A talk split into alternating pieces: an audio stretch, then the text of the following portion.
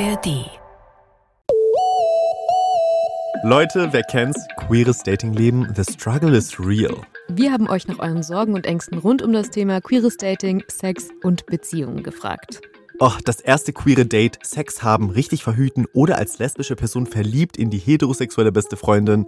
Wir versuchen euch Tipps und Ratschläge rund um eure brennendsten Datingfragen zu geben. Und ganz vielleicht gibt's auch die ein oder andere Story von unserem Datingleben.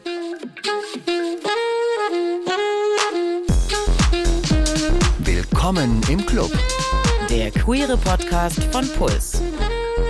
mit Sophia Seiler und Dimis Stratakis. Hello und herzlich willkommen zu einer neuen Folge von Willkommen im Club. Ich heiße Dimi. Und ich heiße Sophia und in diesem Podcast entdecken wir mit euch zusammen die queere Community. Ey Leute, ihr hört es, wir sind nicht Kati und Julian, wir sind jetzt die neuen Hosts bei Willkommen im Club und wir freuen uns riesig darüber. Und damit wir uns ein bisschen besser kennenlernen, starten wir jede Folge mit ein paar Infos über uns. Heute mit einem Fun Fact von Sophia. Okay, also ich wollte es jetzt mal nicht ganz so einfach machen und deswegen habe ich drei Facts mitgebracht und du musst entscheiden, welche davon richtig ist. Also, ich habe einfach bloß Biologie studiert, weil ich meinen Biolehrer in der Oberstufe nicht leiden konnte. Nummer zwei. Ich bin zwar bi, aber habe noch nie eine Beziehung mit einer Frau geführt. Oder Nummer drei. Ich hatte schon mal einen Crush auf eine Hetero-Frau. Also ich will ja nichts sagen, ne? Aber ich glaube, es ist schon der Crush auf eine Hetero-Frau, oder? Man hat ja einfach so Crushes. Ich hatte auch schon Crushes auf so Heterotypen. Könnte man meinen. Es war falsch. Es ist zwei. Was? Ist es eins? Ja, es ist Was? Eins ist richtig? Ja, So sehr hast du deinen Biolehrer gehasst? also. Also. Oh mein Gott. Ich konnte meinen Biolehrer wirklich nicht ausstehen. Er war einfach unfair und er war gemein und ich konnte es nicht ertragen, von dem eine schlechte Note zu bekommen oder dem das zu gönnen, dass ich irgendwie schlecht bei dem bin. Und deswegen war ich ich. einfach sehr, sehr, sehr gut in Bio. Und irgendwie hat mir das dann gefallen und ich habe Bio studiert. Ein Semester lang. Krass. Aber ich muss sagen, fühle ich. Bio ist schon nice. Ja, war Aber ich finde spannend. es iconic, dass du dir gedacht hast, so, du denkst, du kannst Bio unterrichten? Ich mach's jetzt besser. Oh mein Gott, but I love that. Ich bin jetzt gespannt, was für Facts wir noch so über dich herausfinden werden in den kommenden Folgen. Und ich muss sagen, ich freue mich einfach mega auch auf diese Folge.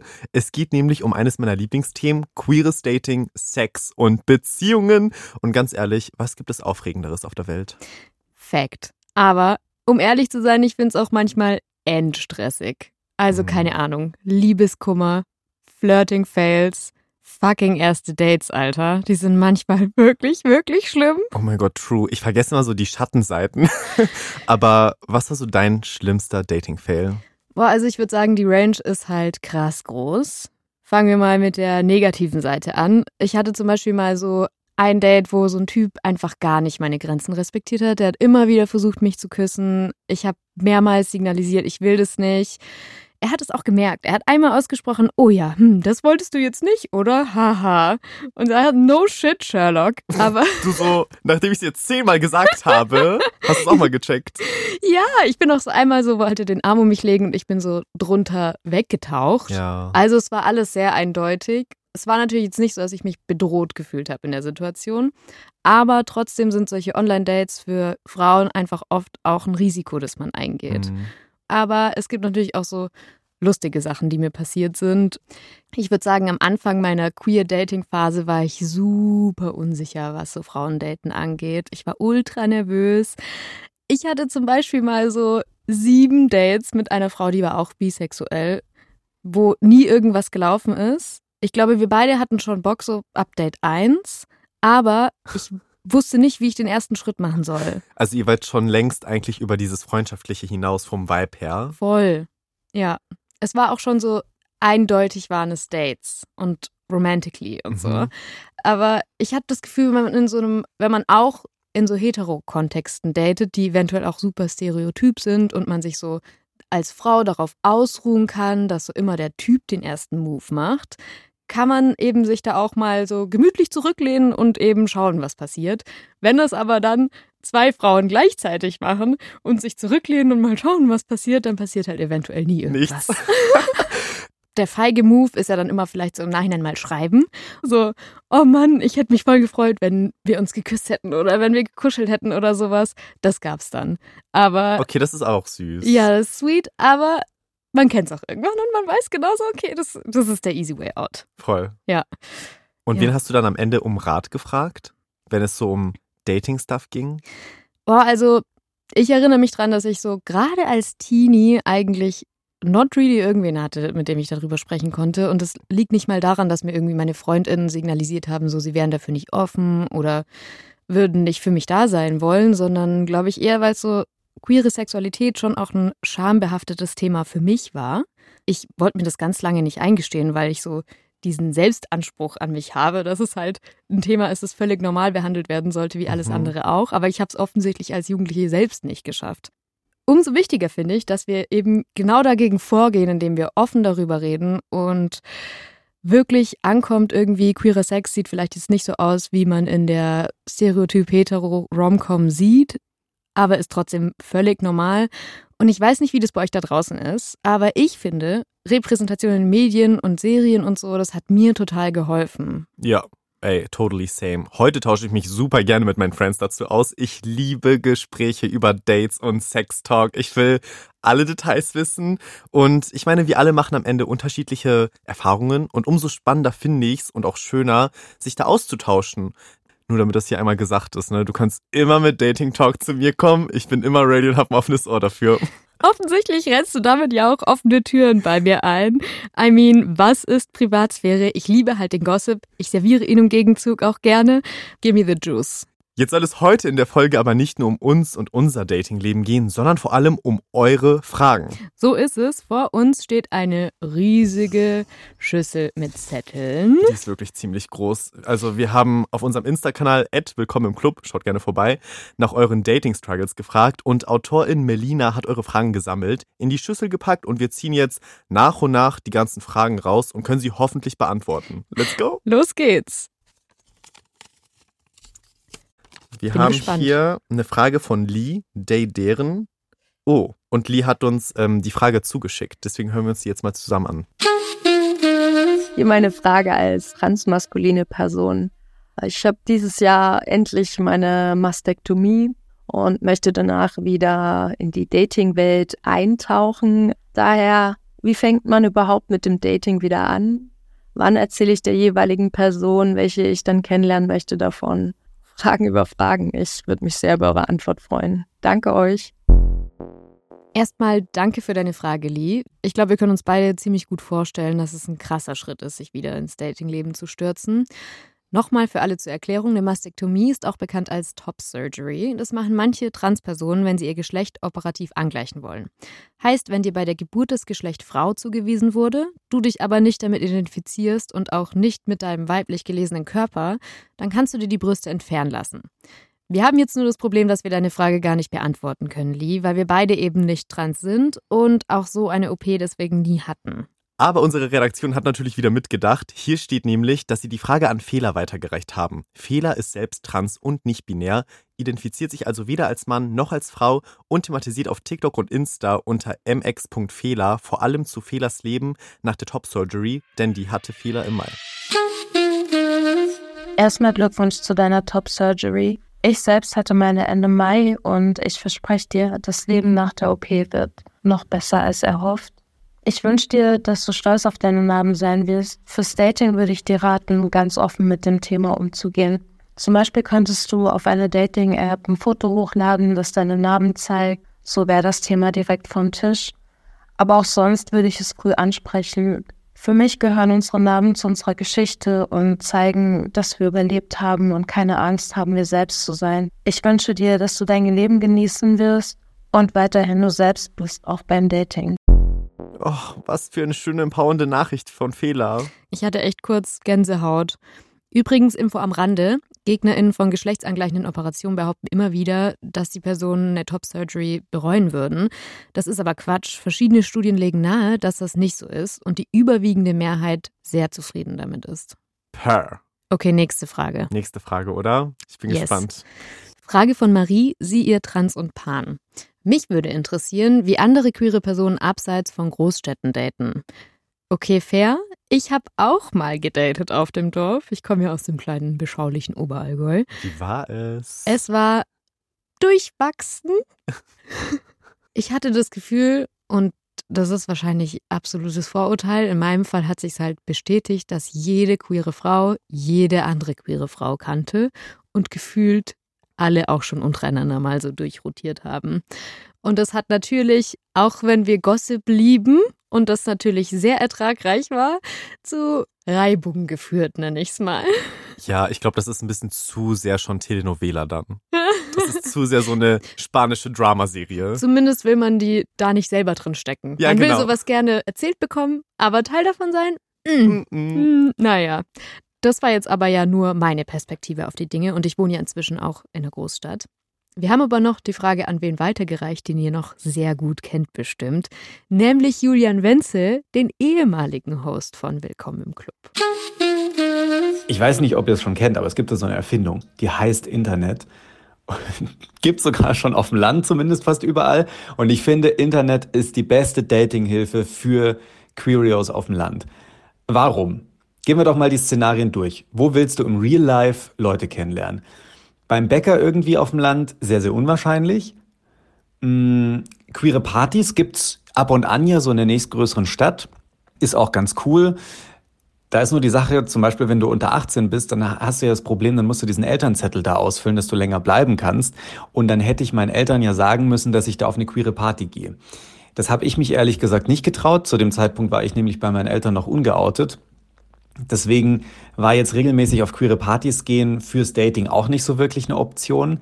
Also habe ich mich auf Dating-Plattformen angemeldet. Ich glaube, auf meiner ersten Dating-Plattform habe ich mich angemeldet mit 14 oder so. Das war echt früh. Und ich habe da sehr, sehr viel Zeit verbracht, habe da auch super nette Leute kennengelernt, mit denen ich zum Teil heute noch in Kontakt bin. Und es gibt tatsächlich auch für Queerios so ein paar spezielle Plattformen, wo es nicht so sexorientiert ist. Also gerade für schwule Jugendliche, da sind die meisten Plattformen, ja, ist ja schon so der Kontext, es geht um Sex.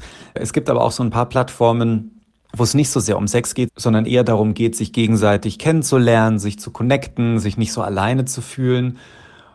Und das finde ich einen richtig guten Weg, um andere Queerios kennenzulernen. Ganz ehrlich, so habe ich meinen Freund zum Beispiel auch kennengelernt. Also meldet euch an. Ich finde das eine gute Idee. Cheers! Oh mein Gott, ich bin jetzt hooked. Er hat einfach seinen Freund da kennengelernt. Es ist möglich. Es passiert Es noch. passiert. Also ich muss ja auch sagen, bei mir war es dann auf dem Dorf so vielleicht noch ergänzend. Ich habe meine erste Freundin übers Internet kennengelernt und danach rutscht man ja so rein in eine Bubble und lernt dann irgendwie, finde ich, viel organischer noch einfach so Leute kennen. Das stimmt, ja. Wenn man einmal in der Bubble drin ist, dann geht es schnell. Ja, Dann läuft es. okay. Let's go. Die nächste Frage würde ich sagen. Let's go, give it to me. Oh, ich bin gespannt. Okay. Die Frage ist von Patricia Deyderen und auch hier wird die Frage vorgespielt. Ich hatte in den letzten Wochen einige Dates und habe mich da immer wieder gefragt, wann sollte ich sagen, dass ich auf dem asexuellen Spektrum bin? Beim ersten Date, beim dritten oder am besten schon im Profil ähm, auf der Dating-App? Uh, okay, Asexualität ist ja, wenn eine Person kaum oder keine sexuelle Anziehung fühlt. Und es ist ein großes Spektrum. Manchmal hat man Bock auf Sex, manchmal kuscheln, manchmal küssen, manchmal nichts davon. Für uns ist es schwer, das zu beantworten, weil wir beide nicht asexuell sind. Und genau deswegen hat die Redaktion die Frage an Lindsay weitergegeben. Sie ist selbst asexuell. Also, wenn man die Person offline kennenlernt, würde ich bei dem zweiten oder dritten Date erzählen, dass ich asexuell bin. Also quasi so früh wie möglich. Da das Ganze ein Spektrum ist, würde ich dann auch aufklären, wo genau ich mich auf diesem Spektrum bewege, zwischen sexupols bis sexpositiv. Im Profil auf einer Dating-App hingegen schreibe ich das tatsächlich immer sofort mit rein, denn ich will, dass mich auch nur Leute swipen, die mich auch so akzeptieren, wie ich bin. Alle, die es nicht stört, werden dann mit mir matchen und man hat nicht diesen unangenehmen Moment, wo man es der anderen Person erstmal erklären muss. Meist frage ich aber auch nochmal nach, ob sie sich mein Profil durchgelesen haben. Das tun nämlich auch nicht immer alle. Ich habe damit aber bisher recht gute Erfahrungen und hatte auch schon langjährige Beziehungen ohne Sex.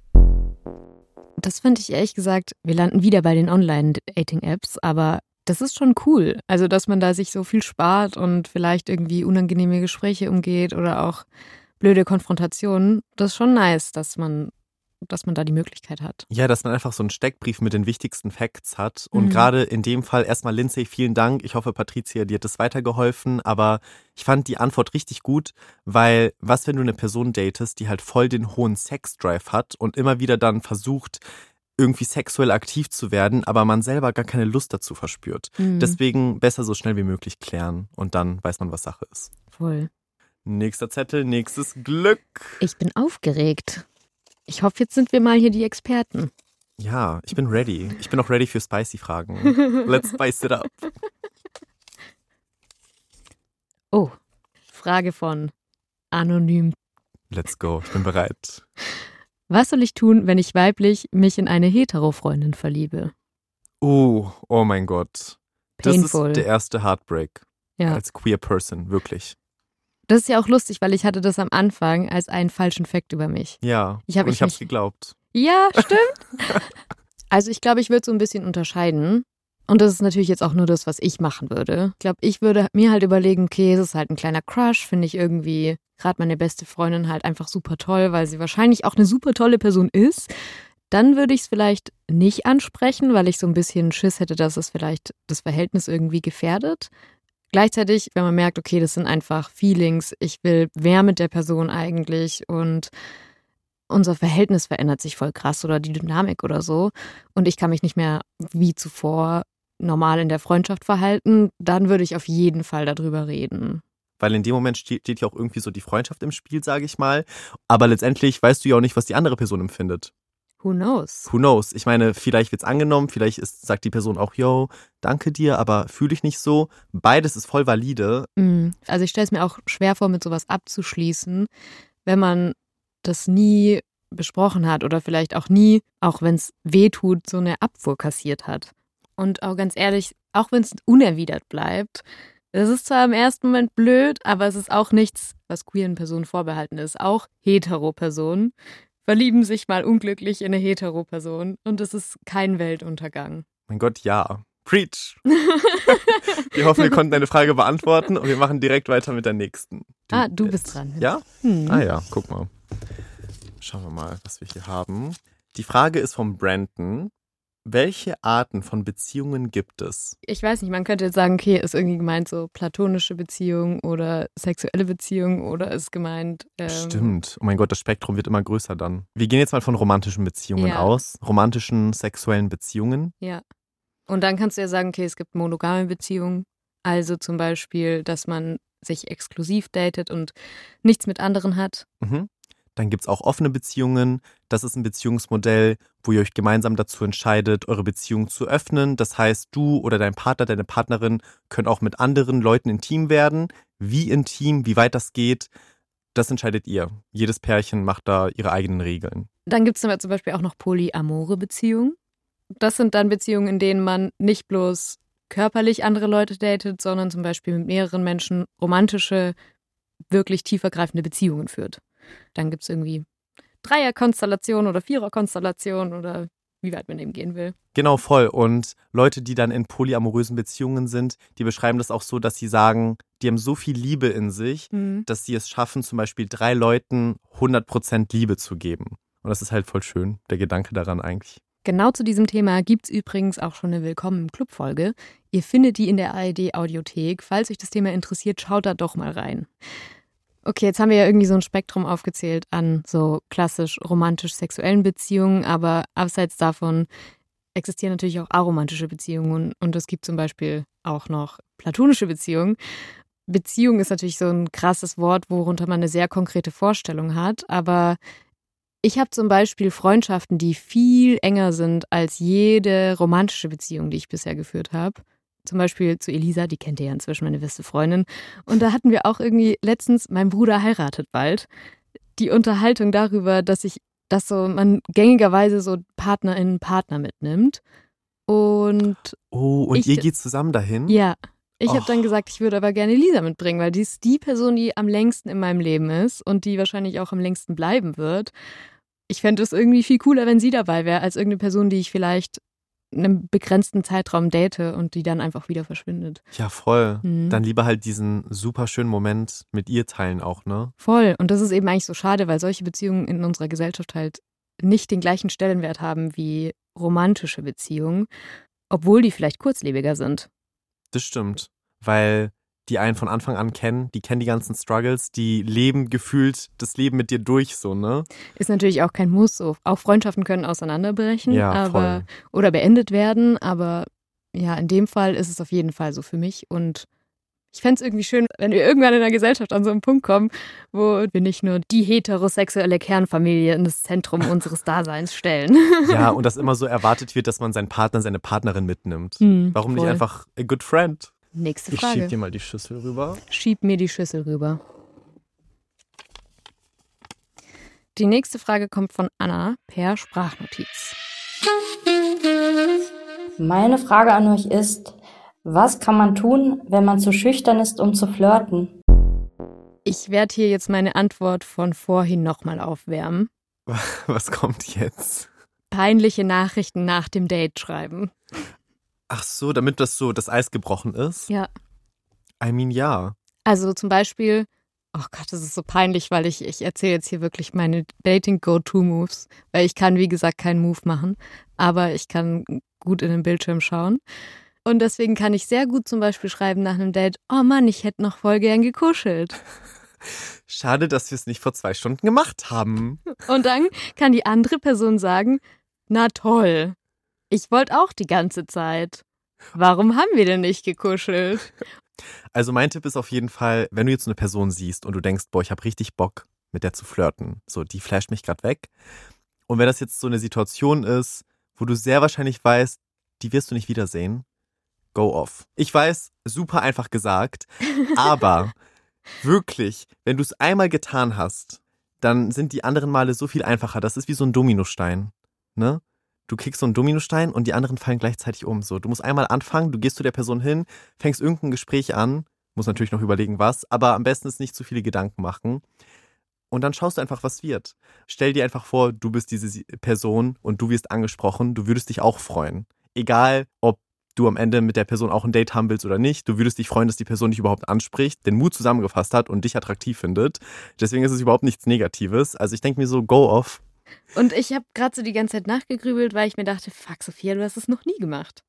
Ey, ich kann es empfehlen. Okay, also wir fassen zusammen. Manchmal muss man sich vielleicht durchringen zu einem Kompliment und es kann nicht viel schief laufen, wenn man sich nicht aufdrängt und ihr könnt feige Nachrichten schreiben. So wie ich. Next one. Ihr habt auf jeden Fall echt coole Fragen gestellt. Voll. Sind so richtig durchgemixt. Mal schauen, was jetzt kommt.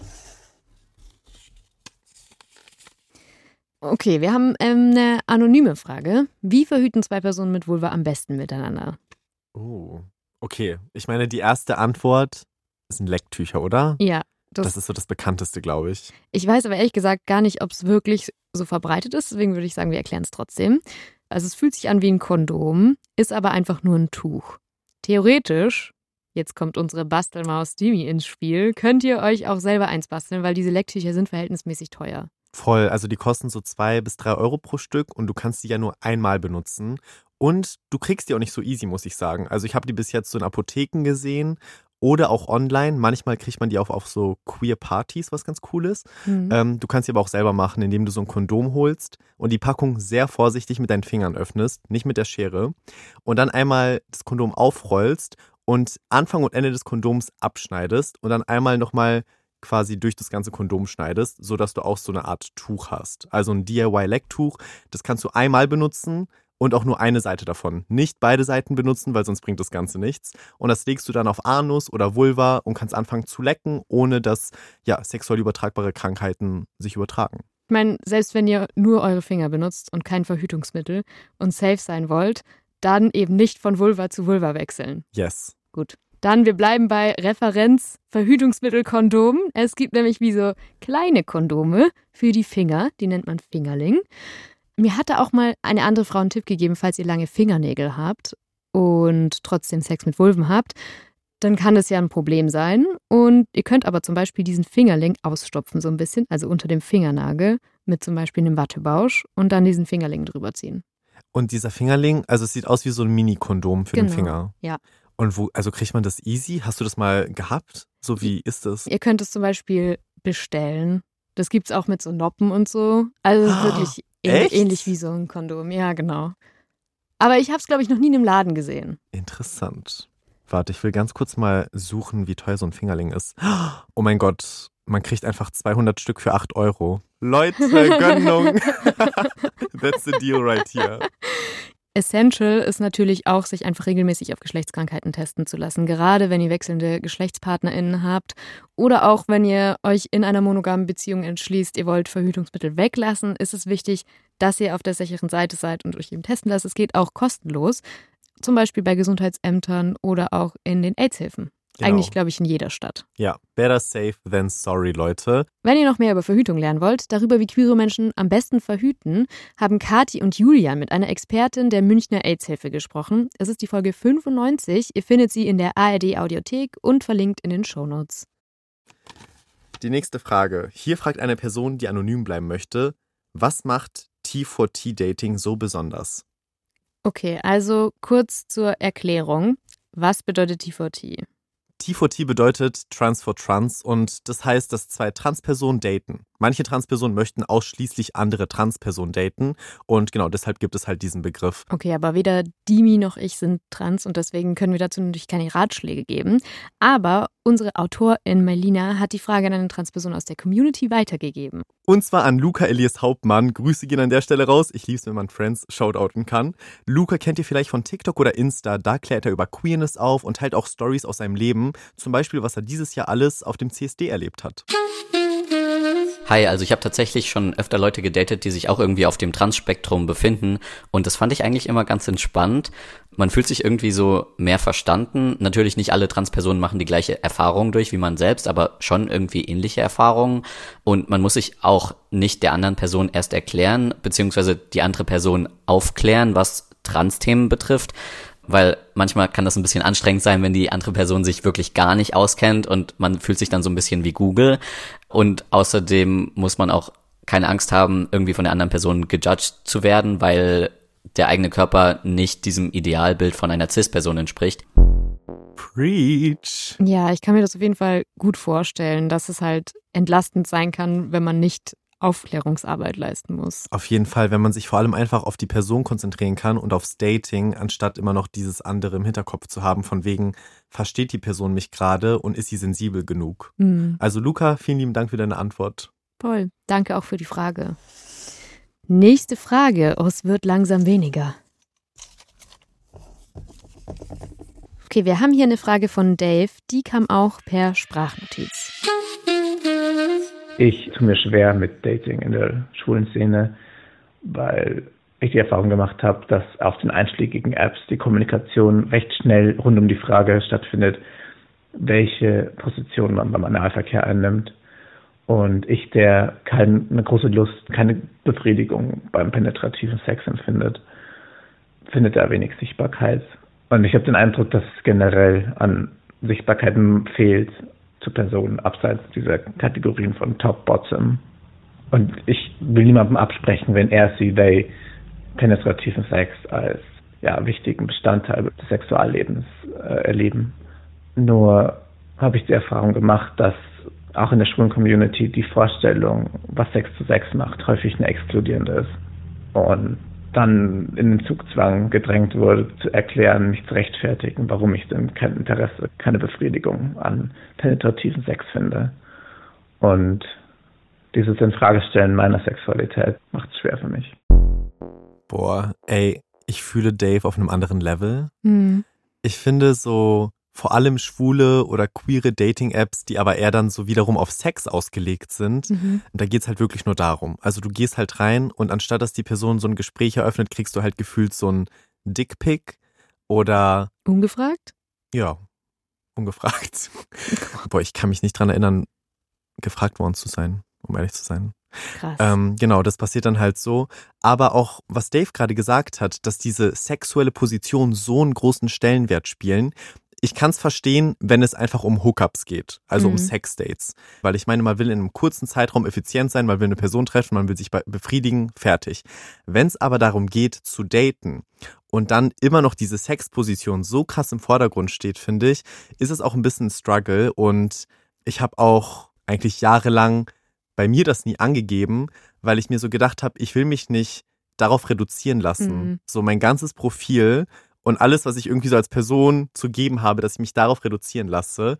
Und es stimmt, was Dave gesagt hat. Also ich würde sagen, bis zum letzten oder vorletzten Jahr konnte man als Kategorie Top, Bottom oder Verse auswählen in Mhm. den Apps.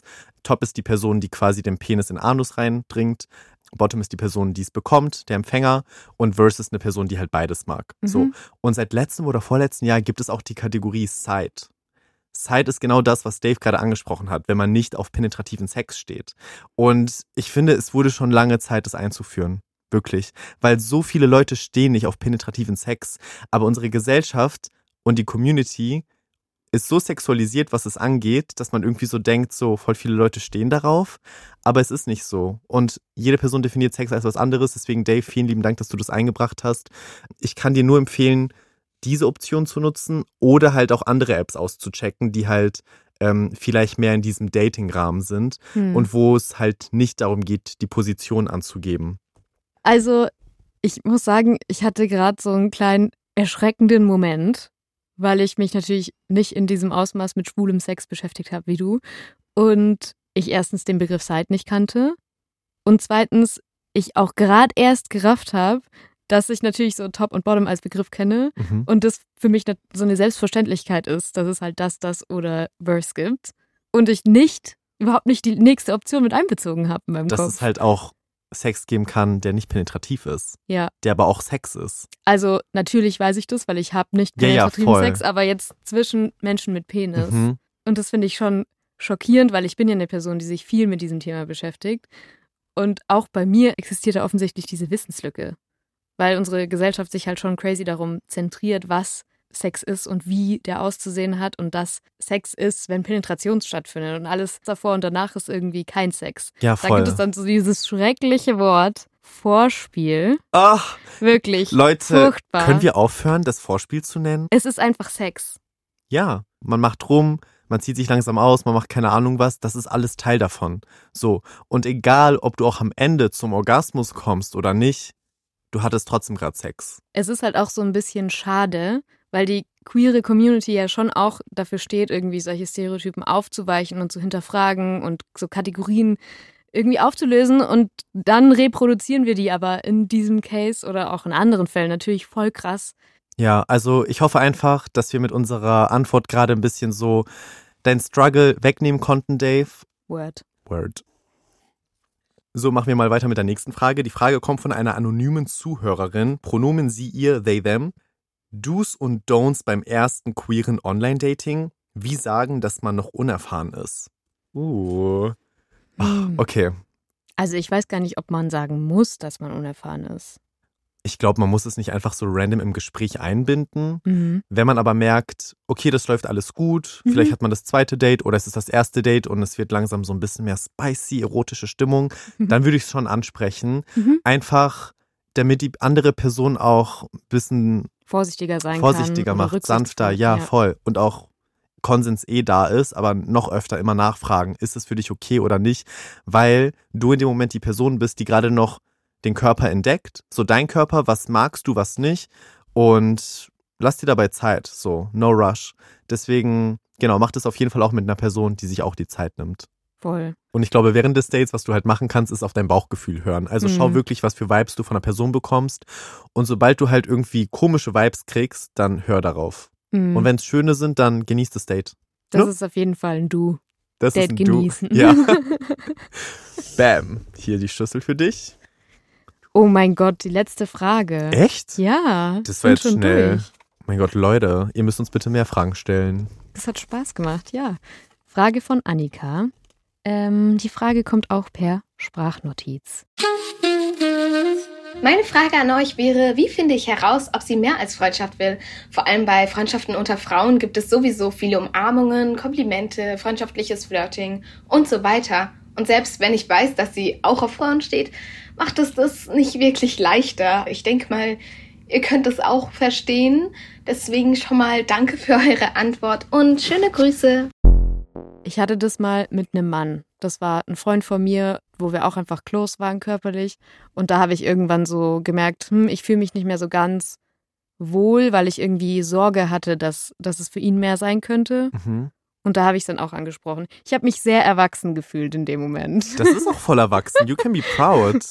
Danke. Und was war die Reaktion? Er hat dann gesagt, nee, Sophia, es ist auch rein freundschaftlich für mich. Und Okay. ich habe auch gemerkt, so danach sind bei mir so voll die Hemmungen abgefallen. Weil davor habe ich mich so ein bisschen zurückgezogen, weil ich Mhm. irgendwie Schiss hatte und das nicht mehr so richtig einsortieren konnte. Ich kann mir vorstellen, das ist vielleicht von beiden Seiten ja dann so. Und da war es für mich halt voll erleichternd, das Gespräch zu führen.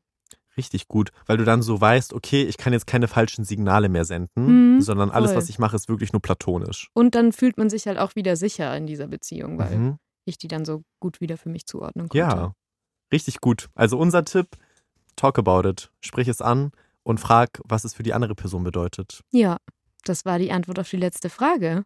Krass, ne? Das war schon der letzte Zettel. Also, wow. Wir könnten jetzt noch weitermachen. Eigentlich schon. Ich bin eigentlich ready für den zweiten Teil. Also Leute, geht gerne rüber zu Instagram, willkommen im Club und schickt uns gerne ein paar DMs, ein paar Sprachnachrichten zu euren weiteren Fragen. Vielleicht machen wir dann mal eine zweite Folge daraus. Also mir persönlich hat es auch richtig Spaß gemacht und danke an euch da draußen, dass ihr so viel Vertrauen in uns steckt, dass ihr denkt, wir können euch helfen.